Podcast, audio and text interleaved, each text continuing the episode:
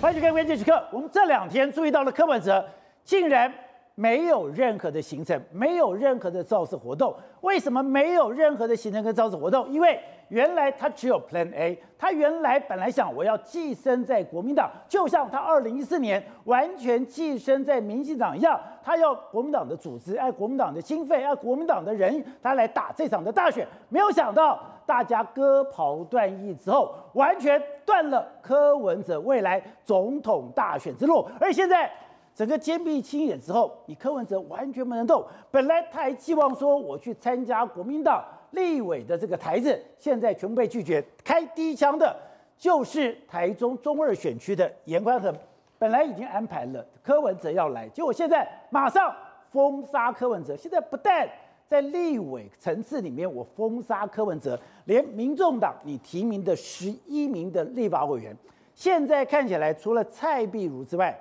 国民党全面封杀。在新北的第二选区里面，刚刚讲的有一个李友仪，现在新北的议员已经讲了，根本没得和，因为你的羞辱太过分了。而在高雄，高雄第一选区本来也是要去支持民众党的候选人，现在。国民党的议员马上在登记前马上去登记，登记之后很清楚了，国民党要全力来支持自己的议员的这个候选人，也就是现在整个国民党、民众党真的已经完全残薄高罪薄牢吗？真的完全坚壁清野了吗？要打一场生死战争吗？好，在这段里面，资深媒体人王瑞德也加入我们的讨论。瑞德你好，大家好。好，so 这我们讲到柯文哲今天哦还嗯忙什么？对，嗯忙说哎。国民党的区域立委里面呢，如果一定赢、一定输的，我就不用去了。如果在伯仲之间还超过十席，国民党要思考看看，如果真的要三党国不过不过半的话，这十几席的区域立委，我们还是要合作的。哎，他到了今天，嗯，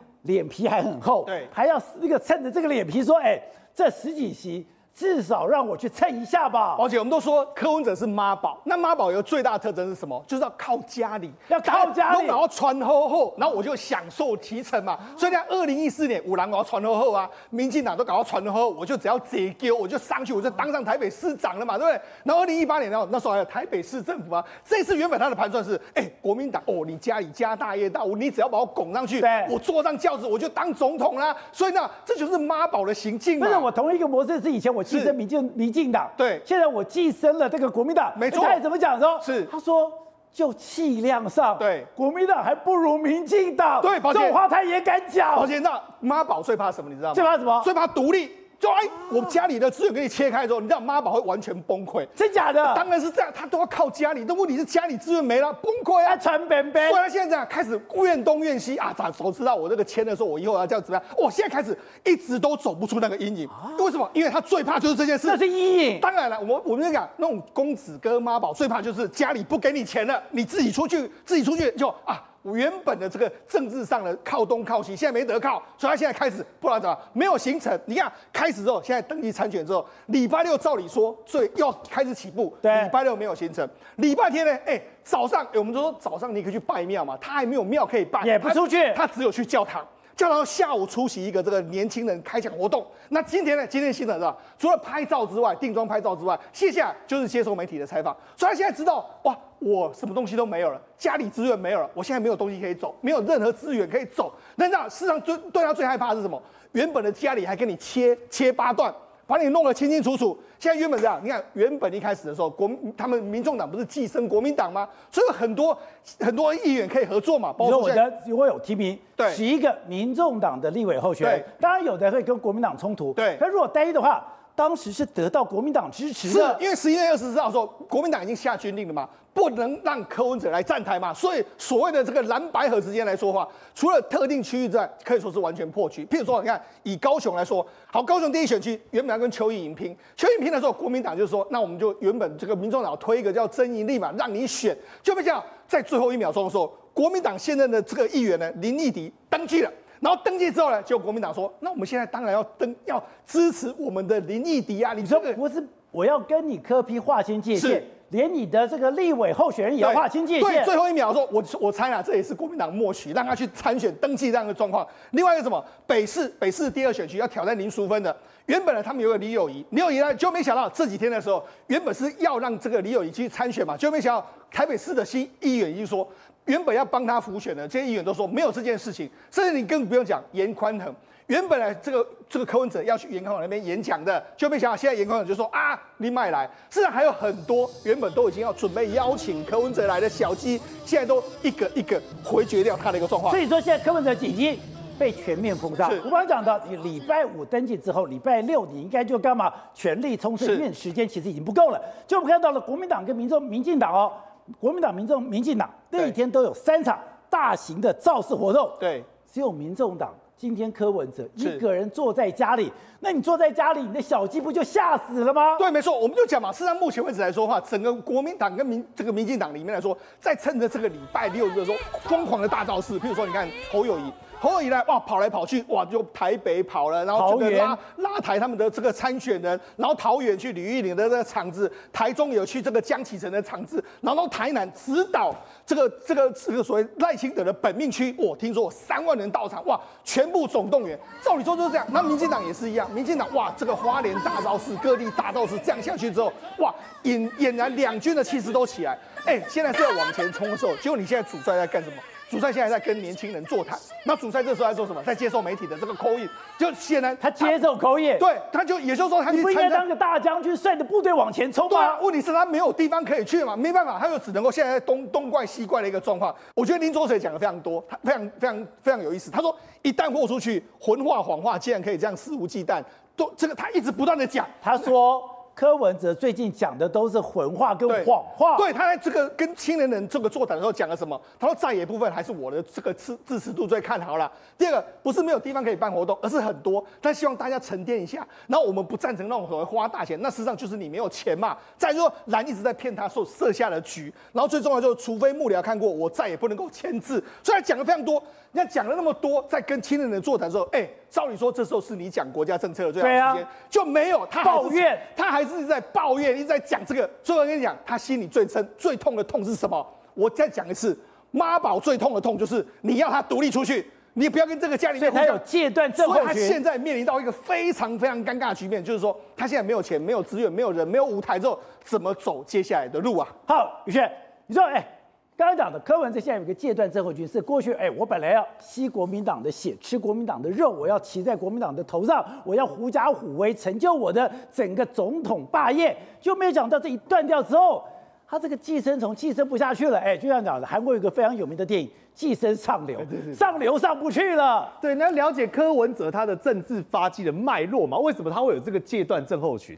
因为他从一开始就习惯做无本生意嘛，啊、你看一下他跟民进党那个时候他做了什么？二零一四年，哎，二零一四年的时候，哎，对，然后出来骂骂马英九，出来说自己被迫害，然后开始有一些惊世骇俗的言论，结果吸引了大量的年轻人的眼球嘛。哦，但这个叫什么？这个叫做发机。但发机之后是谁帮他打赢选战？选战有这么 easy 吗？当然没有啊。所以那个时候有一个要角，这个要角出来叫黄成果。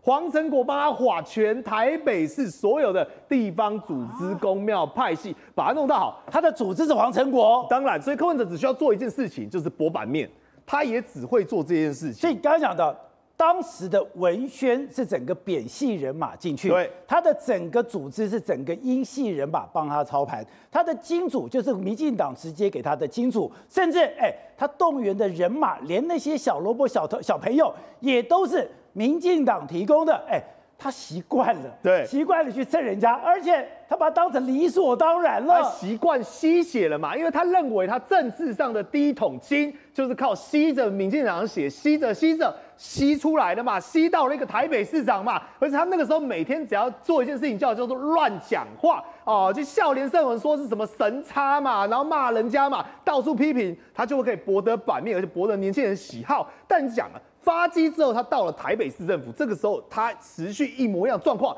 只是说寄生的对象不同。过去他是用民进党的资源，用民进党的人，用民进党的钱，但这回到了台北市政府的时候，他一样啊。你要了解到柯文哲一个根本上的人格性格，他眼里面只有自己，所以对他来讲做自己是很容易的事情。但你要他去服务别人，宝杰哥，你觉得有可能？很难吗？你要去帮人家做公亲，帮人家做义工，哎。你今天当一个党主席，民众党党主席不一样哎，所以说他已经全部都压在国民党上面，决定已经做好了寄生国民党的一个准备。他居然没有 Plan B，没有 Plan B 的状况下，刚刚讲到，当这一切割之后，他只能待在家里。你说他变成一个家里蹲的总统，他对居然没有任何的行程，他创了中华民国选举的记录了。对，宝杰哥，所以你就知道他为什么会这么依赖黄珊珊了嘛？因为他过去有民进党，但现在还有台北市政府，什么都没有状况下，他每天坐在家里面，不知道该怎么办是好。那有谁会帮他打点？他每天在家不知道该怎么办啊，对嘛，就黄珊珊帮他打点嘛。黄珊珊是什么总干事？黄珊珊来帮你募款，黄珊珊来决定你这个行政怎么花钱。黄珊珊，哎，他多离谱啊！过到没有资源到说，我连发言系统，我连什么幕僚，我连什么财务，通通要举办海选，怎么会有这种情况呢？不是你说。你现在回过头来看，原来柯文哲并没有为这一场大选做任何的准备。我们还讲到的，之前朱元璋要打天下的时候，他有一个什么广积粮、高筑墙、缓称王，你至少要高筑墙，你要广积粮，这是任何甚至你要操兵，你要练兵，这是一个任何抢大位的基本动作。结果柯文哲有没有练兵？没有。有没有广积粮？没有。有没有高筑墙？没有。他什么都没有。宝杰哥，我要更正一件事情，柯文哲不是没有为这一次大选做准备，他从来都不准做准备，他从来都不做准备。你仔细看，过去民进党说，人家帮他准备好好，他只要当个妈宝躺下去就好了，对不对？他做自己就可以选上。台北市政府他当市长，他出一声令下，所有变口号，底下人是要帮他服务，为他做事，所以他今天遇上国民党一样的心情啊。我碰你国民党有话题，我蹭你国民党有资源，我蹭你国民党什么事情我都把希望跟寄托仰赖在你国民党做一个标的身上嘛。因为柯文哲，不然我就问一件事情好了：八年，八年的市长任内，怎么会没有培养出半个人才？怎么会没有自己的兵马？怎么会对？怎么会需要去海选？理论上，你八年现在民众党不分区应该排破头啊，你的底下的幕僚应该战将如云啊。台北市政府是什么？是全台湾的总统跳板呢？你担任台北市长就是要担任总统跳板，那为什么做不到？因为柯文哲根本从来都没有做这件事情，他从来没有想要经营过这样。陈水扁当了四年的台北市长，就讲他有他自己的扁系，像你像的林权啦、贺陈旦啦，包括这个马永成啦、林义昌，哎，这些文武百官，这些文臣武将，他等于说在台北市培养出来的。嗯、马英九也是，马英九的金溥聪或者他有很多的战将，也在台北市长任内，包括陈菊在高雄。每一个人在你的整个执行过程里面，一定会培养出你的金主，培养你的人脉，培养你的部队。就柯文哲什么都没有。我们最简单从不分区名单来看就好了嘛。对，黄国昌是柯文哲培养的人吗？不是啊。对，陈昭之是陈柯文哲培养的人吗？不是。他、啊、剩下的人为什么你知道我不念吗？因为都是黄珊珊的人，全部都是外面来的人。就连黄珊珊是柯文哲培养的人吗？也不是。黄珊珊也是从亲民党跳槽过来的人，所以。柯文哲从来就没有经营政党，没有替未来盘算布局规划，他不愿意做这种苦差事嘛，他就觉得说，反正只要有现成的，我去捡便宜就好。而他的人格特质跟他在民众党整个经营，为什么到目前为止还是如此的虚化，根本称不上一个刚性政党？这跟柯文哲自己从头到尾就是从寄生起家，所以现在才会产生这么强烈的戒断症候群。好，这边国民党中央下令说，哎。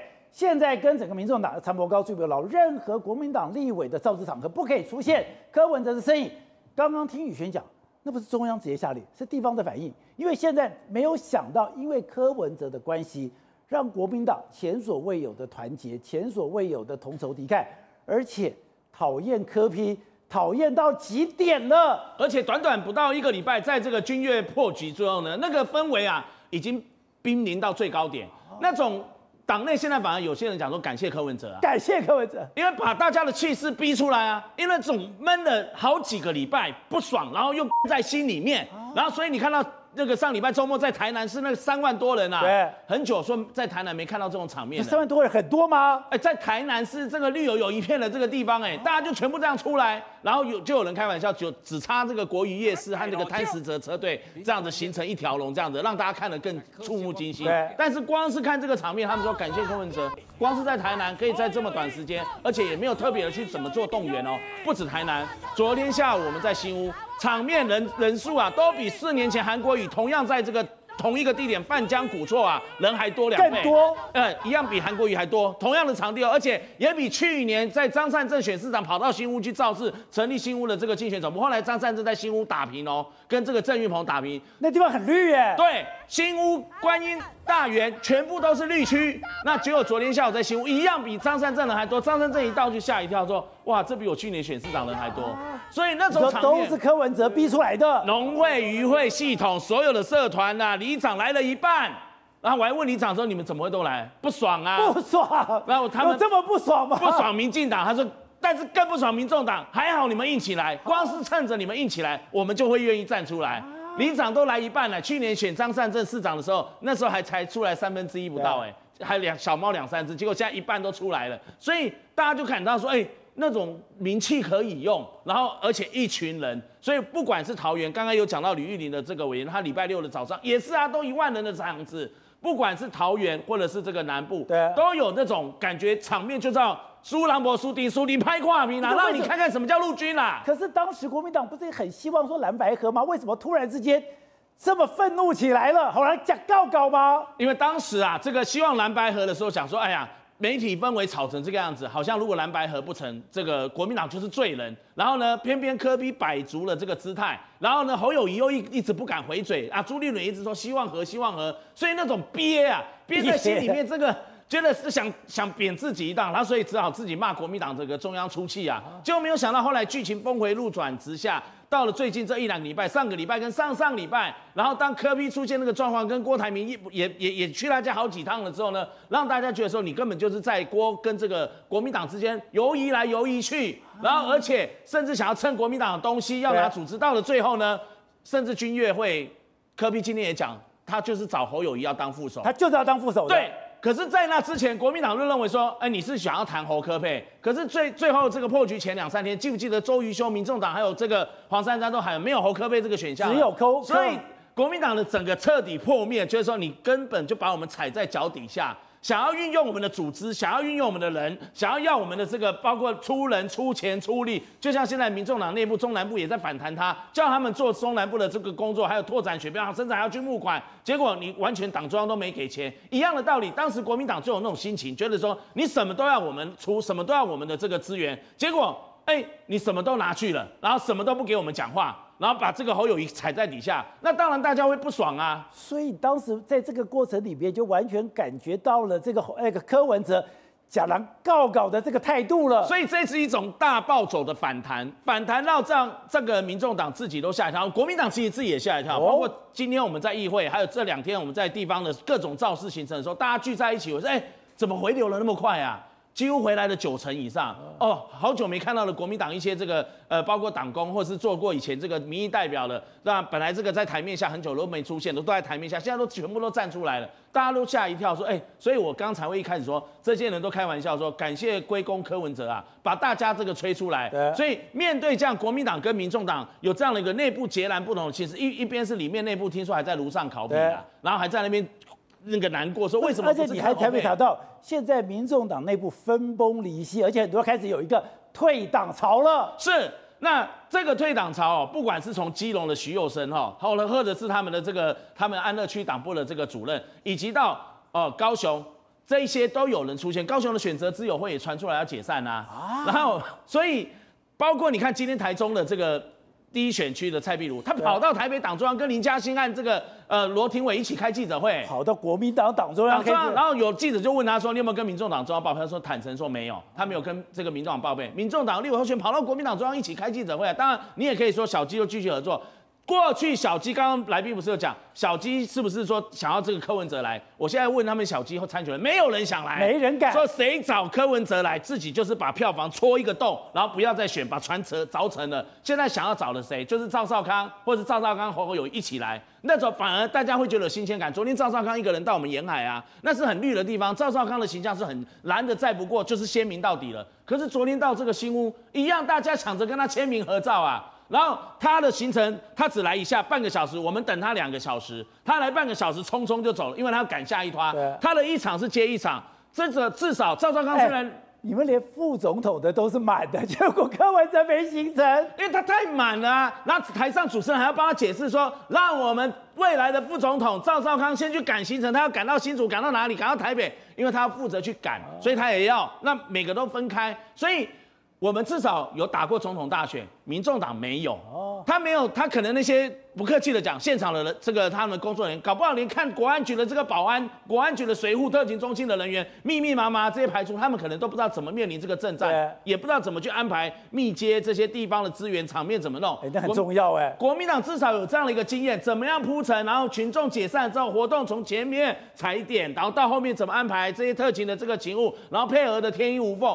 国民党至少有经验，而且让这个总统、副总统候选人各自去散开来去打，因为时间来不及了。对所以对照之下，这边是形成一大堆满满满，然后我们的这个人群，好，不管是动员的，还有自发性的这个群众都聚在一起。那跟民众党你那边现在还在回忆杀，回忆上个礼拜的这个事情和桥段，然后现在今天又开始去放炮讲这讲东讲西，都让大家觉得说。你到底要不要选举啊？所以我们当然啦，现在的策略是不太想理他，哦、直接对着民进党赖清德这边讲，不管对民进党你赖清德或上下，全部两边捉对厮杀，重点就是最后让这个柯文哲提早变边缘化。所以赵少刚已经喊出来了，集中选票，提早边缘化柯 P 他们。好，对的。今天有四份民调出来，四份民调都呈现一个状况，民众党柯文哲大幅的滑落。现在有人讲他进到了一个二十趴的保卫战。进到二十八的保卫战就是什么？秦失其路，天下共逐之。这个时候蓝绿，因为讲蓝绿现在等于有点焦灼，蓝绿谁要赢，谁要从民众党吃掉最多的选票，所以现在民众党变成蓝绿两大政党的猎物了。那柯文哲有什么个性呢？柯文哲很简单，寄生别人的政党，然后从别人政党上面呢，那么攫取他的养分嘛？为什么呢？柯文哲是一个什么样的人呢、啊？十几年来啊，柯 我所认识的柯文哲啊，就是一个过河拆桥跟忘恩负义的人。都差。二零一四年、二零一三年，跟我问你，二零一三年、二零一四年的时候，谁知道？谁知道柯文哲是谁？没人知道。底嘛，我讲坦白嘛，没有民进党帮他，那么怎么可能有柯文哲呢？但后来柯文哲是怎么对待这些民进党的？蛮简单嘛，他说是民进党需要他。哎呦，你要弄清楚一件事啊，那时候因为那时候其实第一份民调做的是小英，包括蔡英文在内，谁选那个台北市长嘛？蔡英文的民调是赢过柯文哲了。哦、他们民进民进党跟柯文哲做的第一份民调，蔡英文是以蔡英文为主，蔡英文是赢过柯文哲的。那时候柯文哲是谁呀、啊？那么事实上呢，当时啊，像我们，我们是谁呢？包括蔡英文，包括当时啊，姚立明姚老师，哎，包括这个李应元啊，李应元是大家都知道他身段非常的软嘛，对他来拜托我们，所以呢，那么召集了几次以后呢，我们才去帮柯文哲。那时候柯文哲谁认识他？也不是什么什么什么呃太阳花学运的明星，都不是。那事实上那时候民进党只想要做一件事情，就是。那么，因为民进党自己选选不赢，台北市长选不赢嘛，那时候号称然后石头披上这个国民党，你他就当选了。所以他后来想找一个人，也就是说他不是民进党出身，但是他可能有能力，那么呃推倒国民党这个高墙嘛，那所以才去帮柯文哲。哎，跟你讲哦。柯文哲跟我们见面的时候，才不是现在这个样子呢。不然呢？对有他对有求于人的人，他是非常客气，态度非常的软的，他对我们是非常客气的。我跟你讲，他对你还非常客气过，非常客气，客气多了，不像现在，不像后来当台北市长的时候，嚣张跋扈，不可一世，然后骂人家什么宫女太监狗，才不是这个样子。柯对我们多客气啊！那紧接下来你要知道，派了那么多人去帮助他，包括发言人林鹤明都是民进党派去的啊。后来林鹤明赶快把他调离，就调回这个说民进党来嘛。总统。当时事实上呢，那么大家帮他打这个仗了，我举一个我很熟的人，大家也很熟的人，姚立明就好了。姚立明的时候呢，那么因为我长我很长一段时间好几年一起跟姚老师一起上节目。他有讲很多的事情，包括台面上有讲跟台面下没讲的事情啊。那么他曾经讲过一件事，是什么事？他那时候不是来啊、呃，这个柯文哲不是邀请他当那个总干事吗？他不是说有一次在车上拿了一包，有没有？有人拿一包五十万嘛？然后他要给这个姚立明，姚立明拒收，好你嘎再拒收，你要收了以后，我们再哎哎给你讲说成什么样子、啊？他要给姚立明五十万，姚立明后来一毛钱都没有拿柯文哲，那他五十万哪来的？重点来了，有一天姚立姚立明说啊。姚老师说，有一天对不对哈？他找不到柯文哲，为什么？因为他是总干事，总干事要找这个啊候选人嘛，要找他都找不到，怎么找都找不到啊！打电话了，什么都找不到，人到哪里去了？那后来实在没办法，已经夜深了，很晚很晚的，没办法，想说明天再找。姚立明那时候住在文化大学的宿舍，阳明山上啊，结果呢就开车，那么往阳明山养德大道上去以后，赫然发现。柯文哲的坐车从阳明山下来，跟他修线轨，因为他的车子跟车他非常了解，你知道吗？他心里呛了一下。阳明山，请问他去阳明山见了谁？请问他到底是阳明山见了谁？为了要向阳明山见，连姚立明都不能联系。这是姚立明当时当时跟我们讲的一个故事嘛。但除此之外，不是只有这样子而已嘛。姚立明那时候当总干事的时候，因为账那时候听说募款募了一亿多嘛。那么当时姚立明关账的时候，关账就是我当总干事，然后这个账呢到我这里，我要签名，我要负责，总共关账的时候是花了六千多万，包括各式各样的费用，你知道吗？有一个多月以后，听说柯文哲赶快紧急请姚立明回来帮忙，这件事情姚立明都公开讲啊，帮什么忙？说啊，怎么办？怎么办？花那么多钱怎么办？嗯，怎么会花那么多钱呢？啊，一个多月前不是花了六千多万？对啊，不是的，花了一亿三千多万走，怎么可能啊？怎么可能在姚立明关账了以后多花了那么快要七八千万了？不可能啊！那姚立明坚持他要了，姚立明帮忙协助就是签名嘛。姚立明不肯啊，他说我关账了以后这些账是我关账以后他多出来的嘛，我要看，我要看单据。这个故事后来成了罗生门，为什么？姚立明斩钉截铁的说，他看到我们那个一般那个呃书局卖的那个收据，免用统一发票那个数据，上面写一个文宣五百万，他看到四五张啊，等于说两三有两三千万呢，有两三千万。他到底是花在什么地方？文宣，文宣写个文宣，然后一个免用免用统一发票那个收据嘛。告诉各位啊，这里面还有个猫腻啊！你你知道我我还是因为这件事才知道，我们免用统一发票的数据是有金额限制的。当然啦，每一张收据都有金额限制，上面写个五百万，总共有四五张，也就是有两千多万两三千万嘛。后来姚立明有在电视上讲出来啊，结果你知道媒体去追问柯文哲的时候，他怎么说？都是有凭有据的，然后就跑掉了，都都是有凭有据的，然后就跑掉了啊。所以呢，你要知道，除此之外，我跟你讲，后来这个钱怎么报销的？不知道，就不晓得，不晓得，因为我们监察院是这样，你把钱那么报报了以后报到监察院，除非有人检举嘛，有人检举才会去查，要不然他不会根据你的那个什么统一发票什么东西去查这个东西嘛。我跟你讲啦，再讲一个人就好了啦，为什么？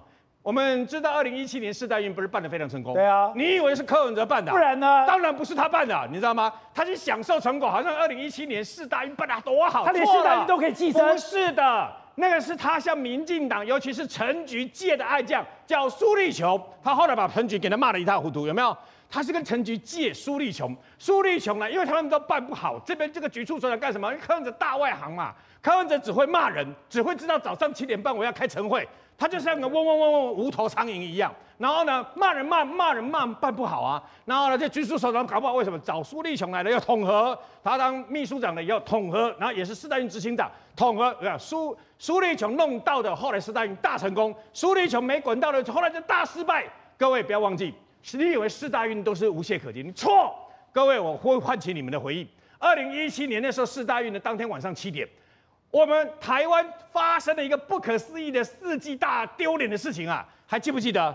我们选手，世界各国选手要出来的时候，不是 A B C D 来这样按这样举牌嘛？对啊。举到 C 的时候，只有举牌手进来，后面没有选手。中国吗？半个小时全部是，后面全部都没有选手，都只有举牌手进来。为什么？是是是现场直播，世界直播，为什么没有？因为当时。由这个柯文哲下令指挥的这些台北市警察局啊，他们自己规划的五千六百名的维安警力，号称什么三层封锁，我们还记不记得反年金改革的些团体啊？他们塞住了出入口，你知道吗？塞住了出入口又怕选手说什么？安全问题，半个小时没选手，天哪！开玩笑，这种事情还得了？后来怎么办？排除了以后，赶快紧急让这些 C 以后的选手一股脑全部都进来。后来二零一七年的世大运是因为台湾不是啊，包括郑兆春不是还来我们节目嘛，然后创下了一个亚洲纪录嘛，标枪还有很多表现太棒，那个冠冠亚军那个这个金牌银牌太多了，所以把开幕式给忘了。柯文哲就站出来了，哇，都是我的台北市长的功劳啊，不是大家都不知道，是其实是苏立琼的功劳。好，苏立琼后来对不对哈？后来苏立琼的功劳了以后呢，后来他就想功成身退。结果柯文哲这件事情在大家 Google 一下都找得到，为什么？媒体人自己说柯文哲跟他闲聊的时候，人家问了媒体人问他为什么苏立雄他们要走，啊，没通挑啊，没通挑怎么走？还记不记得？有，我记得。没通挑怎么走？有没有？没通挑。为了这件事情，苏立雄非常非常生气。